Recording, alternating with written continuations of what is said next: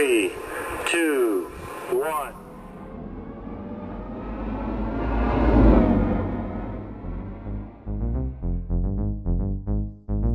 Olá, sejam bem-vindos ao podcast A Ciência da Notícia, o podcast que traz para você notícias do ramo com especialistas de forma clara para o combatimento da desinformação.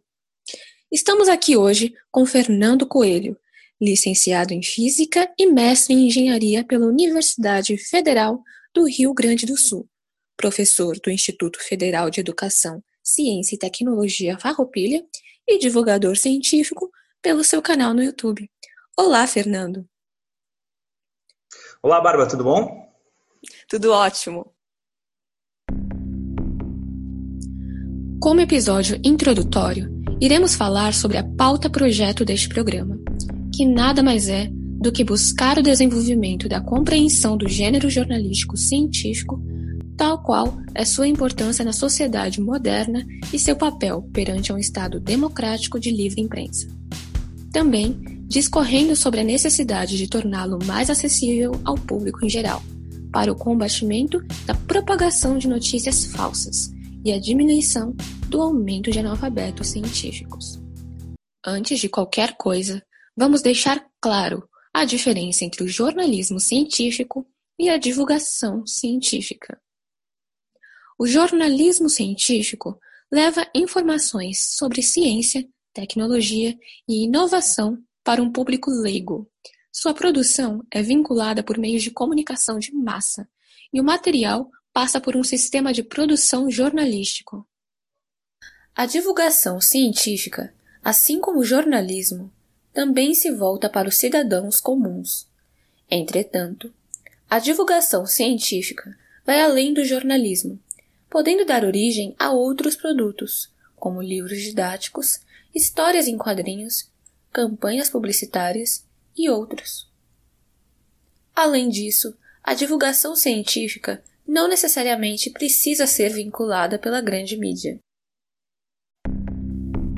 Em vários pontos, tanto o jornalismo quanto a divulgação convergem entre si. Assim como os profissionais da chamada grande mídia, os divulgadores visam traduzir a produção científica para um público não especializado. Agora, com essas diferenças em mente, é possível averiguar a semelhança que talvez exista nas problemáticas destes dois ramos. De acordo com a pesquisa levantada pelo Instituto Brasileiro de Estatística e Geografia, IBGE, e pela Pesquisa Nacional por Amostra de Domicílios Contínua, PNADC, divulgada no dia 19 de junho de 2019, 52,6%, mais da metade da população adulta com 25 anos ou mais, não possui ensino médio completo, Outros dados levantados informam que dos 133,7 milhões de brasileiros a partir dos 25 anos, 33,1, ou seja, 44,2 milhões, não possuem ensino fundamental completo. Apenas 47,4 dos brasileiros acima dos 25 anos completaram a educação básica obrigatória.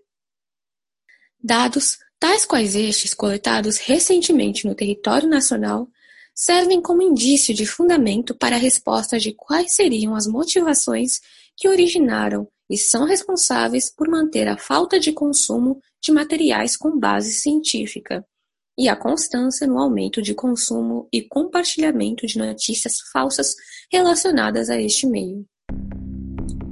Professor, você diria que esses altos índices de déficit educacional encontrados no Brasil são conexos ao problema da consumação e compreendimento das notícias de cunho tecnológico e científico? Uh, olá, Bárbara. Uh, acredito que, acredito sim. Primeiramente, obrigado pelo convite. É uma honra aqui participar como o primeiro convidado do teu, do teu podcast.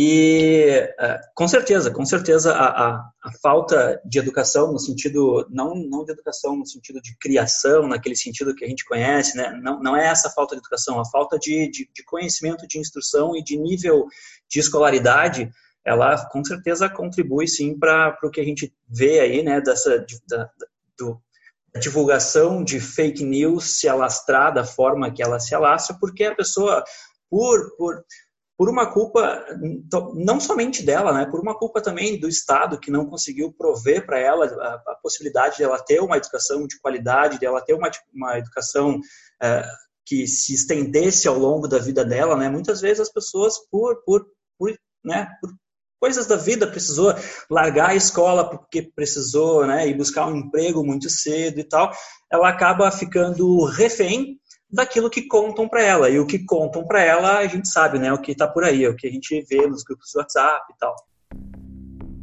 Atualmente, mais do que nunca, graças ao crescimento dos meios tecnológicos e ao acesso por cada vez mais partes da população, há uma contribuição constante no aumento do engajamento em redes na web. Esse fato em si claramente não é advindo somente de características pejorativas, trazendo avanços à distribuição da informação de maneira dinâmica e com extensão de alcance, sendo esse um dos maiores contribuidores no progresso da difusão do conhecimento. Entretanto, as consequências negativas dessa modernidade também precisam ser abordadas, no que se diz a propagação desenfreada da desinformação por meio de matérias falsas ou sensacionalistas. Agora que já discutimos a origem em si da problemática, qual você acredita que seja a motivação desses que divulgam as notícias falsas neste gênero? E por que essas são difundidas e às vezes até chamam mais interesse do que as verídicas? Ah, perfeito. Na verdade, assim, é, esse chamar o interesse é que é, é, o ponto da questão, né? Com, com o advento aí da internet e com a facilidade de acesso que a gente tem à internet, a gente teve uma, uma migração, né, dos meios tradicionais de comunicação, lá da imprensa tradicional, jornais, da TV, inclusive, a um meio muito competitivo, onde chamar atenção é fundamental, né? Não concorda comigo? Tu, tu, tem, que, tu tem que colocar um título muito chamativo, porque tu está com, tu tá concorrendo né, com um, um bando ali de, de sites, de, de, sites de notícia e tal. Daí, o que que, que que, na minha visão, aconteceu? Né? Essa migração ela foi muito rápida. E, e para atrair as pessoas, a gente tem aquela famosa expressão, o clickbait, né? O clickbait, o que, que é? é? é um título chamativo, muitas vezes não condiz com a realidade do artigo que está ali escrito, né? mas que, na minha opinião, o clickbait ele é válido. Tu chamou a atenção da pessoa para clicar naquela notícia. O problema é que o clickbait, por ser somente um título, muitas vezes ele não condiz com o que está realmente escrito no artigo. E o que a gente vê por aí é que tem muitas pessoas que acham que apenas por ler o título de uma matéria tem a impressão de que elas entenderam a matéria completa, quando na verdade né, isso é impossível, não tem como. Tu precisa ler o artigo completo, até porque, pela questão do clickbait, o artigo muitas vezes é um chamarisco e muitas vezes ele pode estar colocando ali uma informação falsa simplesmente para chamar a atenção daquela pessoa para ela realmente ler o artigo. Lendo o artigo, ela vai se dar conta. Não, mas espera aí, aquele título ali não era o que eu pensava, mas eu entendi o que o artigo quis dizer. Então, essa, essa mudança rápida dos meios de comunicação, né, que gerou essa competitividade extrema, fez com que a gente tivesse que chamar atenção com o menor número de palavras possível. Tanto que o Twitter surgiu né, dessa, dessa, questão de a gente reduzir o número de palavras. Né? E para reduzir o número de palavras e chamar atenção, a gente muitas vezes precisa uh, não, não que a gente necessite colocar informações falsas, não é isso, mas foi o que muitas pessoas, muitos jornalistas, inclusive, viram como saída para atrair as pessoas para o seu artigo. Além dessas notícias falsas carregadas de teorias da conspiração, que contrapõem dados factuais e, na maior parte das vezes, se apresentam com um discurso que blefa a neutralidade, temos também o transtorno do uso excessivo do sensacionalismo dentro de espaços de divulgação de notícias não confiáveis e confiáveis também.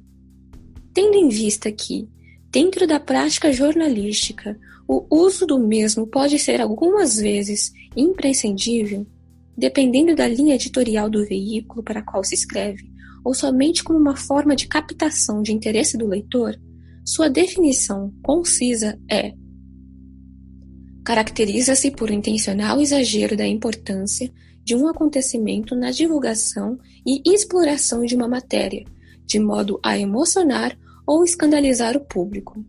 Esse exagero pode estar expresso no tema, na forma do texto ou na apresentação visual da notícia.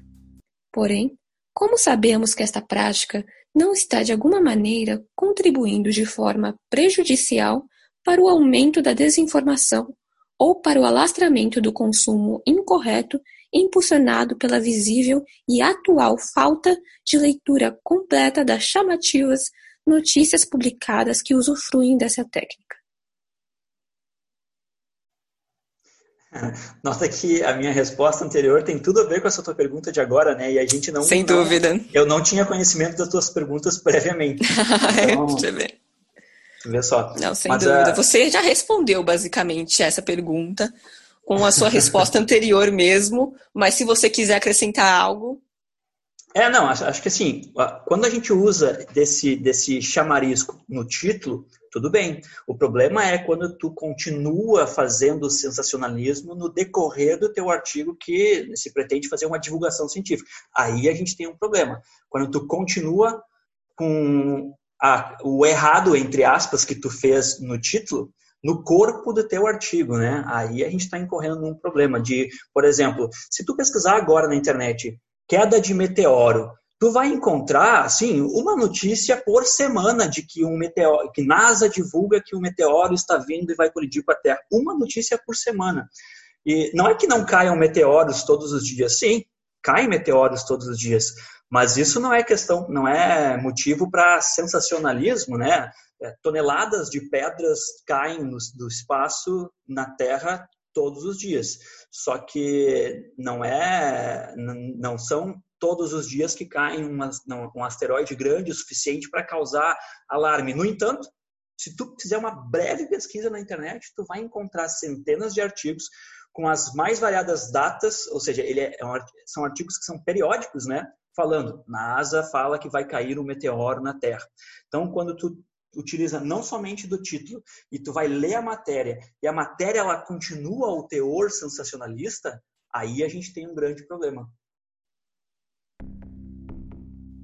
É, você acredita que a promoção de métodos contra a propagação de fake news, como um modo de contrapor-se à enxurrada das mesmas, terá alguma efetividade sem uma resolução estrutural? Ou somente teremos soluções temporárias para um problema que está se tornando cada vez mais recorrente? É, eu acho assim, acho que precisa, a gente precisa fazer alguma coisa. Tanto que as plataformas que contribuíram imensamente para a gente ter essa, essa, divulgação de fake news que nós tivemos nos últimos anos, elas já estão mudando os algoritmos, tanto em função de legislação, né, quanto em função do caráter ético se é que a gente pode dizer, acredito que, que, a gente pode dizer assim, do caráter ético que isso desencadeou na própria estrutura dessas, dessas empresas. Eu estou citando aqui, você, vamos falar nomes, né? Estou citando aqui o Facebook, estou citando aqui o Twitter, estou citando aqui o próprio Google. Uh, a gente pode encontrar hoje vários documentários com pessoas que saíram dessas próprias empresas, né, afirmando que saíram, exatamente saíram dessas empresas, porque não conseguiram lidar com aquilo mesmo, aquilo que elas tinham criado. O algoritmo buscar, por exemplo, na questão do YouTube, o algoritmo ele sempre busca, ou pelo menos buscava até alguns meses atrás, ele busca a polarização. Então, o próprio algoritmo promovia notícias como notícias de terra plana para pessoas que não acreditam nisso ou né, promoviam a notícia de terra planas, de terra plana para pessoas que, que, que, que, sabem que a Terra não é plana, exatamente para gerar o debate, exatamente para gerar, ou, ou melhor, o debate não, o embate. E, e, isso é muito ruim, tu ter um algoritmo que promove a, o espalhamento de fake news em função da quantidade para obter lucros, né? Então, nos últimos anos, nos últimos anos, não, nos últimos anos sim, a gente teve um avanço desse tipo de conteúdo por causa dos algoritmos dessas empresas, mas, e isso é uma boa notícia, nos últimos meses, bem recentemente, a gente está vendo tanto uma mudança na legislação quanto uma mudança dessas próprias empresas na questão do algoritmo. E isso fica claro quando tu vai buscar esses assuntos no, no próprio YouTube, que é o mais que eu mais tenho conhecimento para falar agora nesse momento, né? Que ele não está mais promovendo conteúdos de terra plana, por exemplo, tanto que muitos canais desses dessas pessoas que promovem promovem pseudociências estão sendo estão acabando porque elas viram que elas perderam aquele ganho de dinheiro fácil, onde era só fazer um conteúdo lá falando sobre uma pseudagem e elas conseguiam milhares de visualizações porque era o que o YouTube queria exatamente, né? Divulgar esse artigo para ter o engajamento, para ter o, o, embate. Mas quando a gente fala na questão, por exemplo, o que a gente pode fazer, né? Eu acredito sinceramente que por mais inocente que sejam algumas coisas, por exemplo, tu pode alegar para mim assim, ah, astrologia é uma coisa inocente. Aquela, aquela paginazinha dos signos que a gente tem lá no jornal é uma coisa, é uma, é uma crença inocente, não tem problema nenhum. Tem, tem problema sim. A gente, a gente vê. Recentemente saiu uma notícia de uma empresa que estava contratando os seus funcionários com base nos signos. Olha o absurdo. Então, a gente não vai, não vai longe, né? A gente tem um, atualmente governo que se baseia no que fala um astrólogo, o famoso astrólogo da Virgínia, o Olavo de Carvalho. E a gente também, inclusive, pode ir longe. O próprio ex-presidente, um caso famoso, o ex-presidente Ronald Reagan dos Estados Unidos, que se baseava em astrologia para tomar decisões. Ele consultava astrólogos. E isso é, na minha opinião, um completo absurdo. Então, tu pode alegar, ah, é inocente a crença Será que inocente mesmo? Será que a gente não deveria ter nos jornais algum tipo de aviso ali, dizendo assim, olha, essa parte aqui abaixo, no caso no horóscopo, né, é, não tem base científica, é puro entretenimento.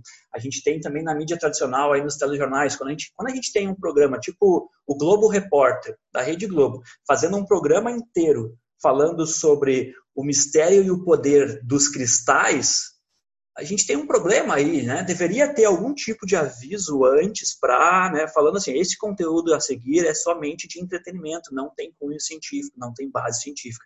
Pelo menos é nisso que eu acredito. Levando todas essas dificuldades em consideração e sua própria experiência, qual você diria que é a melhor forma de atrair a atenção da população a esses tipos de publicação? Eu acho que assim a, a, gente vê em, em, em, canais de divulgação científica no YouTube, por exemplo, ou até mesmo na divulgação científica de sites de universidades, que existe uma demanda, existe um interesse da população por conhecimento científico de qualidade. Ah, essa semana mesmo estava sendo divulgado uma sessão virtual de planetários. Por causa da pandemia, né, os planetários em todo o Brasil tiveram que encerrar, não, não puderam mais fazer as suas sessões. Então, eles fizeram uma, uma sessão virtual ontem. E talvez tenha sido a sessão de é, planetário, a maior sessão do mundo, porque teve muitos, muitos, muitos, muitos espectadores dessa sessão. Então, a gente, a gente nota que existe uma demanda da população por, por, por ciência, existe uma demanda por conteúdo científico de qualidade. Então a gente precisa realmente combater aquela aquela a veiculação de notícias falsas e a veiculação dessas que eu comentei agora dessas crenças supostamente inocentes, né, para gente, para que a gente, para que o próprio público possa decidir, não, olha só, eu não vou mais confiar nisso aqui, porque, aliás, eu posso confiar nesse veículo aqui, porque esse mesmo veículo está me dizendo que essa sessão aqui abaixo é puro entretenimento. Então, eu acho que seria muito benéfico a gente ter esse tipo de, de disclosure, né, desses avisos, dizendo, olha, essa matéria é entretenimento, essa matéria é de cunho científico, e a própria pessoa, é, tu, tu nota que as, as pessoas, elas estão cada vez mais procurando conhecimento de, de qualidade. Quais são os principais desafios para tornar essas publicações científicas, tanto na divulgação científica como no jornalismo científico, algo de fácil compreensão para todos? Aí é que tá. Aí é, essa, essa é a grande questão, né? A dificuldade de transpor a ciência para o leigo, transpor assuntos extremamente complexos para aquela pessoa que não tem base científica nenhuma. É, é, é aí que mora a dificuldade e, também a beleza de, de, quem faz divulgação científica de qualidade, né? Conseguir transpor assuntos cada vez mais complexos para uma pessoa que não tem esse conhecimento é, científico adquirido. E só que a gente tem um problema nessa questão. Por exemplo, o próprio Richard Feynman, conhece o Richard Feynman? O, o Feynman, ele, ele falou, quando ele foi, ele foi perguntado certa vez por um repórter sobre o que, é essa força magnética que faz os ímãs se atraírem e se repelirem, no caso, né? O, o que, que é essa força? E o Feynman ficou pensando um pouco na resposta e, e ele falou assim, tá, mas o que, que tu quer saber? E aí o repórter falou para ele assim, não, eu quero saber o que, que é, o, por que, que a gente tem essa força que é invisível, que é, e, é a distância. E aí o Feynman respondeu, né, que, veja bem, depende, ah, eu, o tipo de resposta que eu vou te dar depende do tipo de conhecimento prévio que tu já tem. Por exemplo, se alguém, e aí eu estou usando as palavras do próprio Feynman, tá? Ele fala, ele fala assim, se eu te falo que a minha esposa quebrou o quadril e foi para o hospital, ou melhor, se tu me pergunta assim, ah, por que, que a tua esposa foi para o hospital? E aí eu te respondo, ah, ela escorregou, quebrou o quadril e foi para o hospital. Tu fica completamente satisfeito com essa resposta, porque tu já tem uma base de que, né, as pessoas, quando elas quebram algum tipo de osso, elas vão para o hospital. E aí tu poderia fazer, se tu está respondendo isso para um alienígena, por exemplo, que não tem conhecimento nenhum de como funciona o nosso mundo, ele vai perguntar assim, tá, mas como que ela chegou no hospital? Isso já está previamente subentendido pela pessoa, né? Bom, ela foi de carro, ela foi com uma ambulância, mas para esse alienígena não está subentendido. E aí, mas como que ela escorregou? Aí tu, daí tu responde, ah, mas ela escorregou porque ela estava em cima de uma superfície congelada. Ah, mas daí tu pode fazer outra pergunta, mas por que que as superfícies congeladas elas são escorregadias? E assim tu vai, e assim tu pode sempre fazer uma pergunta com um grau a mais de complexidade em relação àquele mesmo assunto. Então, a resposta, o divulgador científico, ele tem que saber dar essas diferentes respostas, com esses diferentes graus de complexidade, sabendo que para uma pessoa que não tem um conhecimento científico mais desenvolvido, ela precisa fazer, embora esteja errado, ela precisa fazer algumas analogias para tentar explicar. Claro que isso vai despertar sempre cada vez mais perguntas, cada vez mais perguntas, né? Ah, de modo que, para tu responder a questão do magnetismo de forma completa, entre aspas, tu precisa de um curso inteiro de física para tentar compreender. Então, não sei se eu fugi muito da tua, da tua pergunta, mas uh, eu acho que o divulgador, o divulgador científico ele tem esse papel e é um papel que é maravilhoso e ao mesmo tempo ele é talvez a coisa mais desafiador, desafiadora que alguém pode né, enfrentar, que é como pegar esse assunto extremamente complexo e transpor ele de uma maneira mais fácil para uma pessoa sem um conhecimento científico poder compreender. Sacou? Sim, sim, sim. É, eu acredito que essa seja uma das divergências entre o divulgador científico e o jornalista científico, enquanto o divulgador científico normalmente com, é, possui um conhecimento prévio é, em alguma parte da ciência ou tecnologias e afim, o uhum. jornalista científico normalmente é graduado somente no jornalismo e às vezes tem uma especialização em alguma área científica ou não. Sim, então, perfeito. por isso, às vezes o jornalista científico pode ter um pouco mais de dificuldade de traduzir essas informações para o público, porque ele mesmo não possui esse conhecimento prévio. Não, certamente, perfeito, é exatamente isso aí. É. E, na verdade, ele não tem obrigação nenhuma de ser especialista em tudo, né? O jornalista não tem obrigação nenhuma de ser especialista em tudo. E é por isso que eu acho que. E é por isso que, na verdade, muitas instituições científicas, como a NASA, por exemplo, como a Agência Espacial Europeia, como algumas universidades nos Estados Unidos, ela tem a sua própria área para quando ela vai divulgar algum artigo científico de importância, de relevância, que vai, que vai, com certeza vai ser noticiado em vários telejornais, em várias revistas, ela, ela tem o seu próprio, a sua própria sessão de divulgação científica e ela já dá a informação, de certa forma, mais, entre aspas, mastigada para o jornalista compreender e poder divulgar, fazer seu trabalho de forma correta. Qual a importância dessa democratização da informação nos dias atuais? A importância da democratização da informação?